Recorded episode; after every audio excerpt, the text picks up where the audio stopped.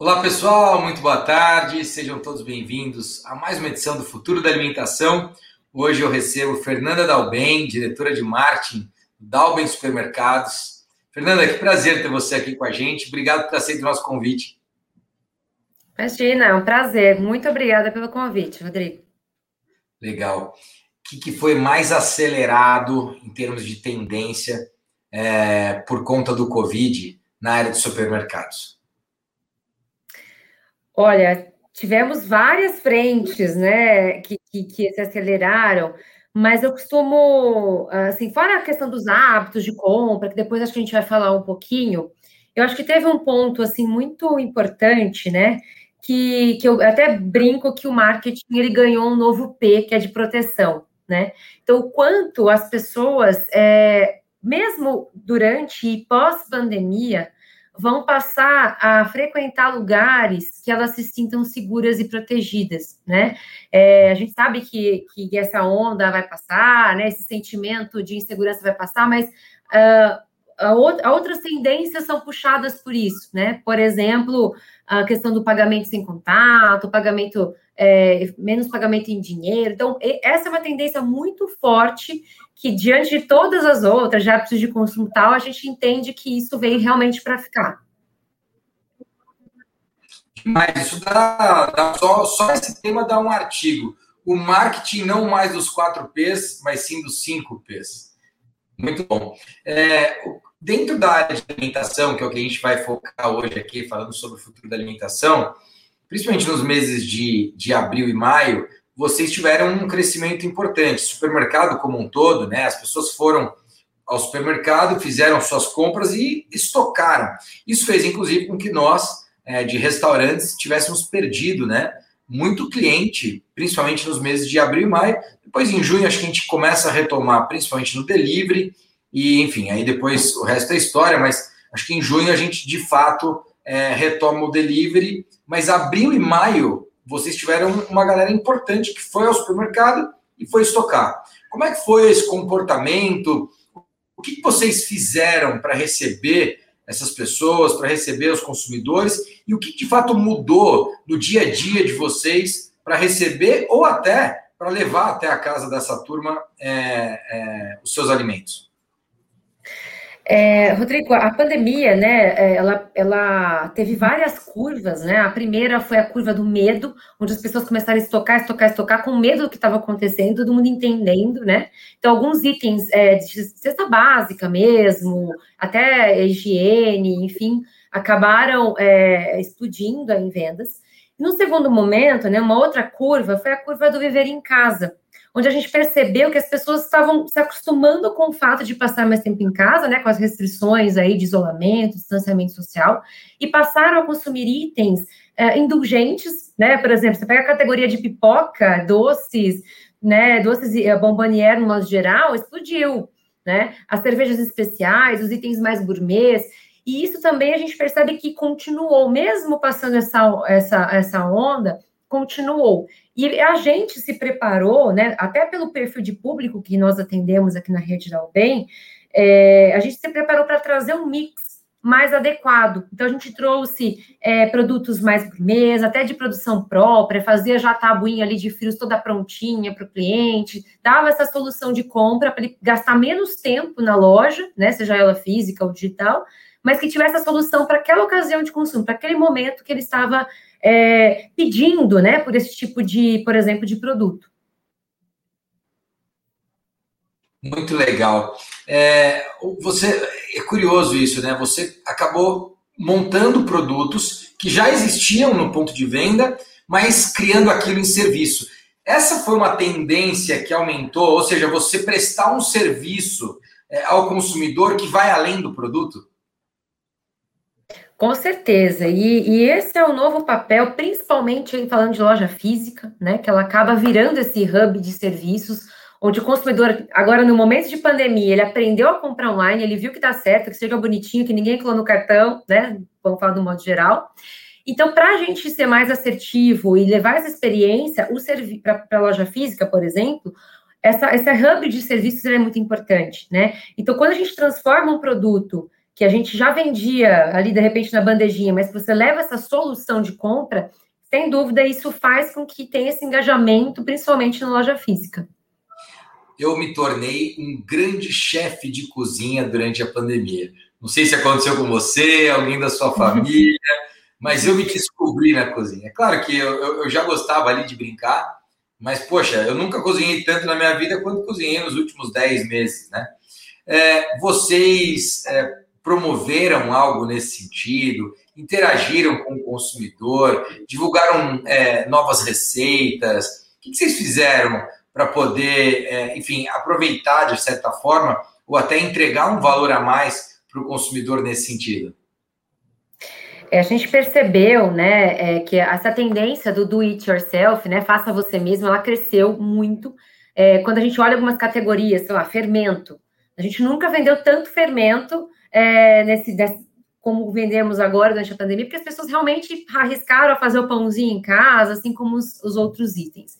Sim. E a gente percebe, atento né, a essa demanda, e até no, no, momento que os restaurantes estavam fechados, né, só trabalhando ali com delivery, e, e, a gente, como uma marca local, e também dentro do nosso propósito de marca, é está a valorização do, do, do local, né, do comércio local, a gente começou a se unir a esses restaurantes e, e propagar lives é, com esses restaurantes que estavam fechados, então até para movimentar, né, e também ajudar a divulgar, mas ao mesmo tempo a gente trouxe a indústria para fazer esse cross, né, então a gente ia lá com o produto da indústria X, fazer uma receita é, de um churrasco, a gente chegou até a fazer num restaurante aqui da, da cidade, onde divulgava tanto a indústria quanto a nossa loja, quanto a, aquele comércio local.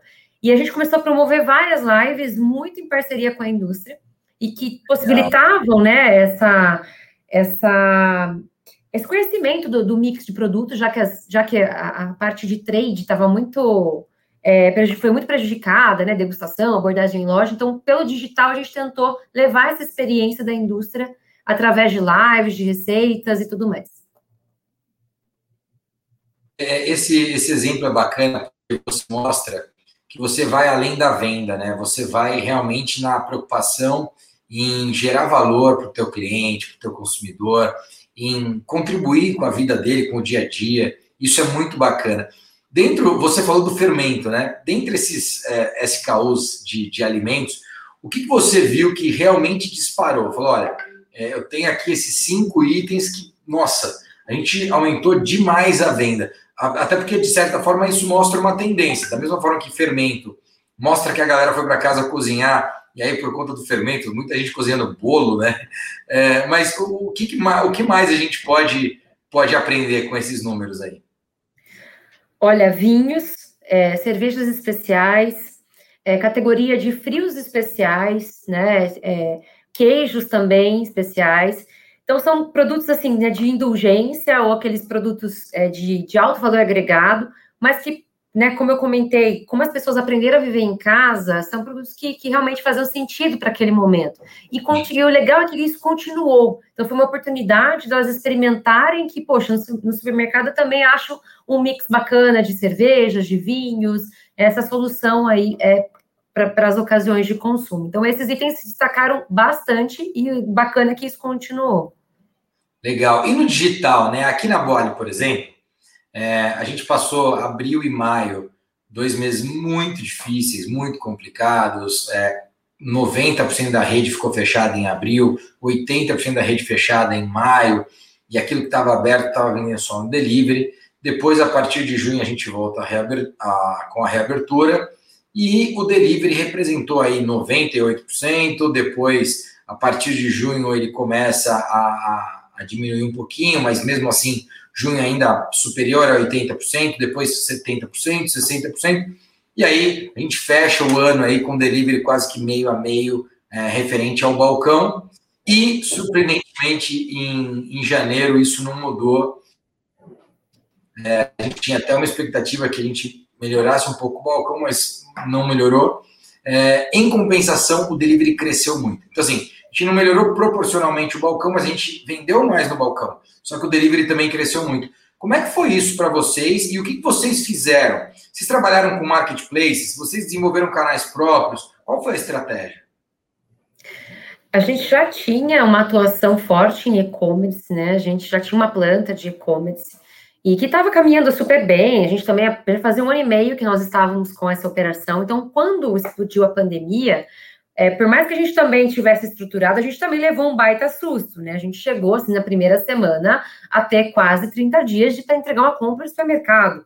Né? Da primeira semana foi terrível. E aí a gente agiu muito rápido, a gente colocou é, um drive-thru é, de compras em dois dias. Eu falo que foi dois dias porque demorou para imprimir a lona, né? Porque senão a gente já teria colocado. Então a gente conseguiu ser muito ágil, a gente criou o drive em todas as lojas para escoar, para dar tempo de escoar. Né, pegamos funcionários de outros setores que de restaurante, cafeteria que estavam fechados e aproveitamos para essa operação é, para também conseguir dar vazão, né? E depois a gente foi se estruturando ao longo da, da pandemia, abrimos mais uma planta de e-commerce, conseguimos mais carros, contratamos intermitentes, e aí a gente foi se organizando, mas realmente foi um baita susto, né, pra, no começo, é, por mais que a gente já estivesse preparado, né, eu fico imaginando quem não estava, né, no segmento de varejo.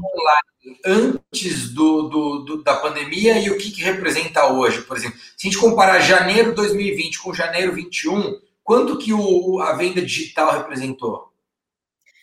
É, janeiro 20, 20 até que não não estava, começou em março, né? Mais ou menos a pandemia. É, então, na não, é. pandemia é. chegou a representar. Assim, antes da pandemia, antes da pandemia uhum. em janeiro de 20, qual era o comportamento? Para a gente poder comparar com janeiro de 21, para ter uma noção. Perfeito. É, em janeiro de 20, a gente estava em torno de 5% do faturamento. Uh, aí, quando chegou, explodiu a pandemia, a gente chegou a quase 18%. E hoje a gente está em casa dos 8, 10, aí depende é, mês a mês, né? Depende das ações, a gente faz algumas ações mais agressivas. 8, 10 já é, enfim, se for 10 já representa o dobro do que era no ano passado, é bastante coisa.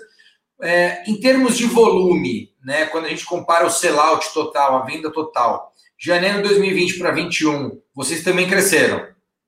Também crescemos e praticamente dobramos também. É, isso também puxado, porque a gente abriu mais, mais, mais é, plantas, né? Mais distribuição, então, óbvio, mas também porque houve demanda, né? E Eu comecei a gente tá... super focado, já em querer saber o que mudou e tal. Fala um pouquinho da Dalben, vamos, vamos falar um pouco dos números. Vocês estão hoje com quase mil funcionários, não é isso? Isso. Hoje a gente tem 1.100 funcionários, né? Agora, com a abertura da próxima loja, que vai ser daqui a alguns meses, a gente vai bater aí 1.350 funcionários. Tá. Quantos, fala um pouquinho, quantos supermercados são, quantas lojas, quantos. É, onde vocês estão localizados, para a galera conhecer um pouquinho mais. Eu vim super pegado aqui no nosso tema uhum. e apresentei vocês. Imagina. É, nós atuamos é, predominantemente aqui na região de Campinas, né? Agora a gente está expandindo para as regiões, é, para as cidades vizinhas, então a gente vai inaugurar nossa loja conceito agora em Valinhos, nos próximos meses aí. E também a gente já está com expansões previstas para as outras cidades. Mas hoje a gente tem três lojas e estamos indo para a quarta ainda este ano. E duas plantas de e-commerce também indo para três com abertura de Valinhos. Legal. Sabe que a gente abriu agora no final do ano a nossa loja do Cambuí, aí da Boari. Não sei se você já foi, a loja tá linda. E Ainda não, mas já fiquei sabendo. É, e abrimos agora em janeiro a loja do Dom Pedro, Shopping Dom Pedro. Então você está super convidada para conhecer aí uma das nossas duas unidades. E por que não? Vou pedir para a Elaine conversar com vocês também para a gente pensar num modelo de ter um quiosque da Boari nessa loja conceito aí, viu? Quando eu ouço loja conceito, eu fico animado. Dá mais trabalho, viu, Rodrigo? Mas é realmente. Eu acho que a gente está conseguindo unir fortes tendências de, de consumo, sabe, de propósito de marca também, de experiência de compra, tudo num lugar só. Dá muito trabalho, mas é, é muito gratificante. Vamos conversar assim. Muito legal. Fernanda, você é uma líder mulher né? A gente tem visto cada dia, eu tenho algumas amigas aí liderando companhias gigantescas e, meu, é, com um brilhantismo, com uma inteligência emocional espetacular. É, como, é que, como é que é para você hoje ocupar essa posição e que tipo de, de, de movimento você acaba participando é, com, essa, com essa ascensão das mulheres, né? No, enfim, de um modo geral, mas especialmente falando desses cargos mais importantes de liderança e empreendendo também. Uhum. Hoje eu, eu, faço parte do grupo Mulheres do Varejo, né? Um grupo que eu, eu, eu pertenço a um dos comitês, e é um grupo que tem levantado muita bandeira da presença da mulher, né, num varejo muito dominado por homens por muitos anos, né? É, a gente não se restringe apenas aos supermercados, são todos os tipos de varejo, mas é, a gente percebe, né, pelos depoimentos, pelas, pelas, é, pelas pessoas que, que hoje estão, no, na, na, verdade agora é um instituto, né, mais grupo, né, recentemente virou um instituto, para ajudar realmente a formar, capacitar e melhorar a autoestima dessa mulher, para que ela saiba que ela é capaz, sim, apesar de todos os preconceitos, que graças a Deus, né, vem, vem, é, vem assim, mudando um pouco esse cenário, mas ainda existe, a gente sabe que existe, e, e, eu acho que quanto mais a gente falar do assunto, quanto mais a gente levar esse assunto para as empresas, para a mídia, eu acho que esse assunto vai ser mais normal, né? Talvez a geração do, dos filhos, dos meus sobrinhos, talvez já venham com uma outra cabeça nesse sentido, apesar que a nossa, né, a minha pelo menos, já está caminhando para uma, uma, uma sociedade mais igual, assim, né? Então, acho que isso é uma tendência, não é um movimento, não é uma moda ciência, no geral, ele tem, tem sido elevado, né? Então, isso é muito positivo para a nossa história enquanto sociedade. Fernanda, é, falando de trade, né? Eu sei que você tem aí uma especialidade importante nesse, nesse assunto. É, o que, que mudou em termos de mix, em termos de apresentação? A gente sabe de toda a inteligência que é colocada nos corredores do supermercado. Né? Nesse, nesse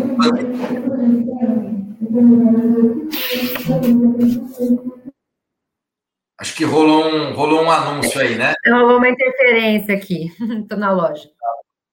Ah, legal, legal. Olha aí, hein? O, o que, que muda, né? O que mudou nesse período da pandemia, né? O que, que vocês costumavam, de repente, ter nos corredores, né? E aí eu gostaria, se possível, que você trouxesse exemplos de alimentos, né? Dessa nossa cadeia. E o que, que muda, é, o que mudou nesse momento, assim? É, que tipo de mix vocês trouxeram, colocaram é, mais para frente? Como é que foi isso?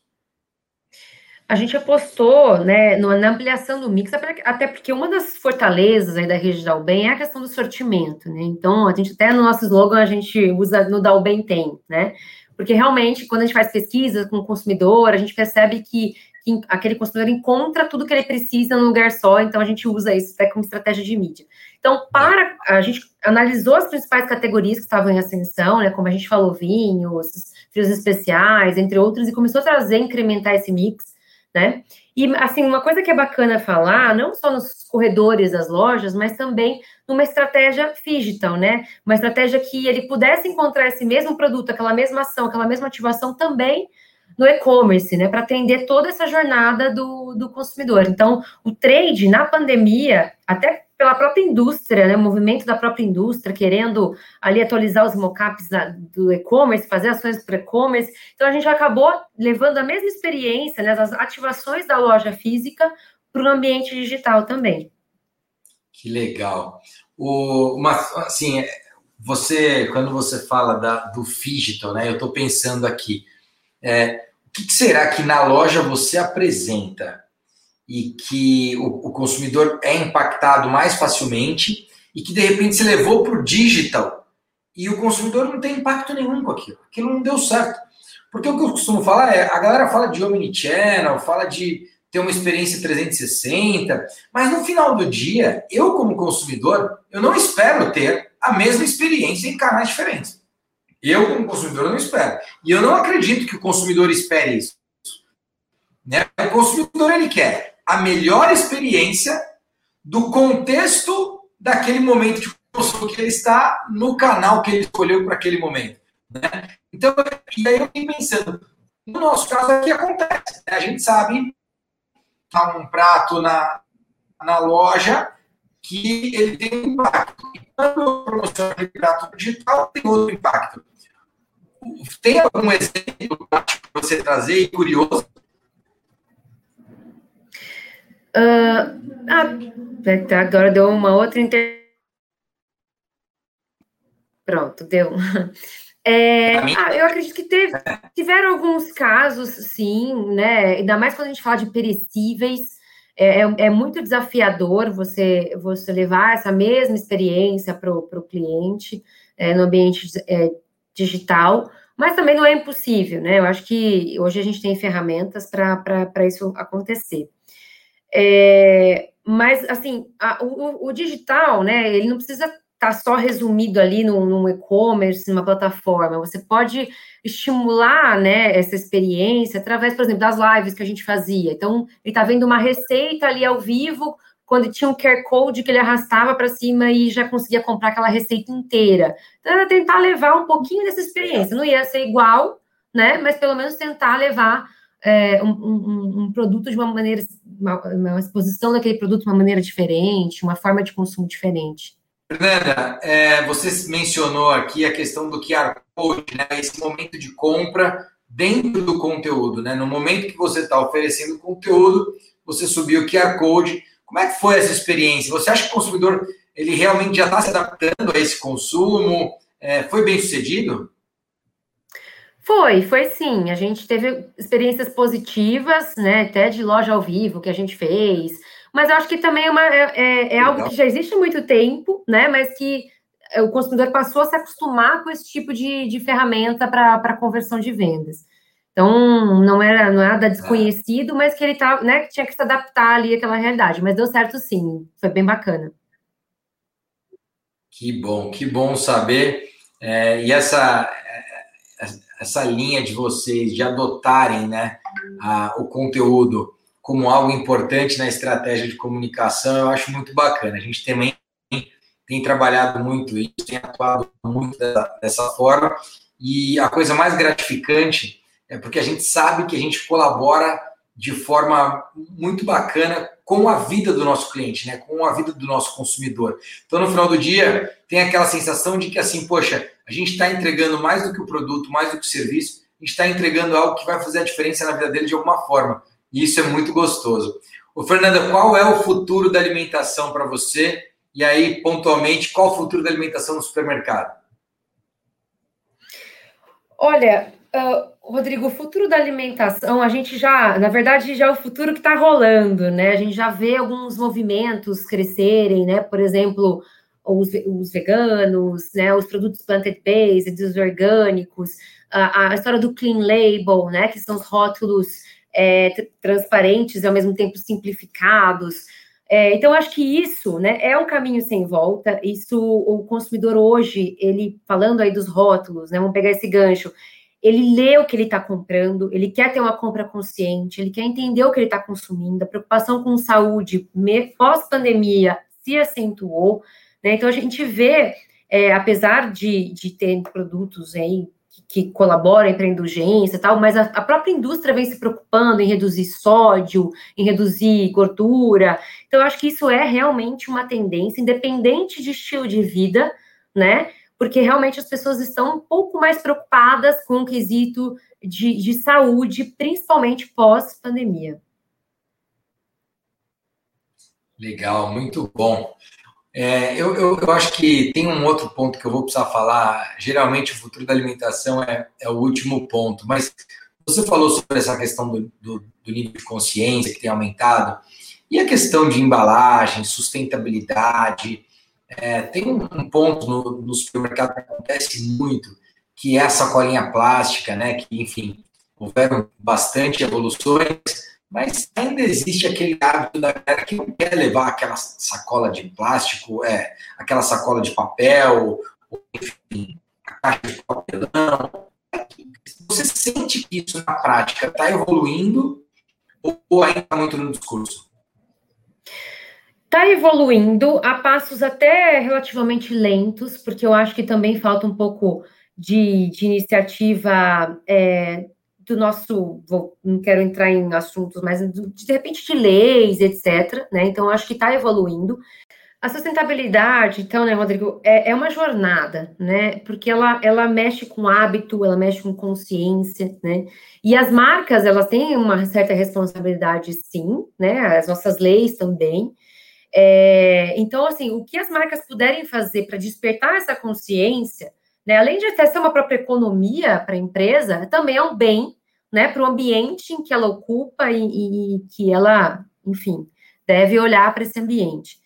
É, então, no nosso caso, a gente vem fazendo algumas campanhas para sacolas retornáveis, a gente tem uma área a granel, né, onde o consumidor pode trazer ali o seu potinho para levar castanha, levar farinha, é, e então, assim, tem treinamento com a frente de caixa para tentar, mesmo que o cliente peça sacola plástica, tentar dar o menos possível.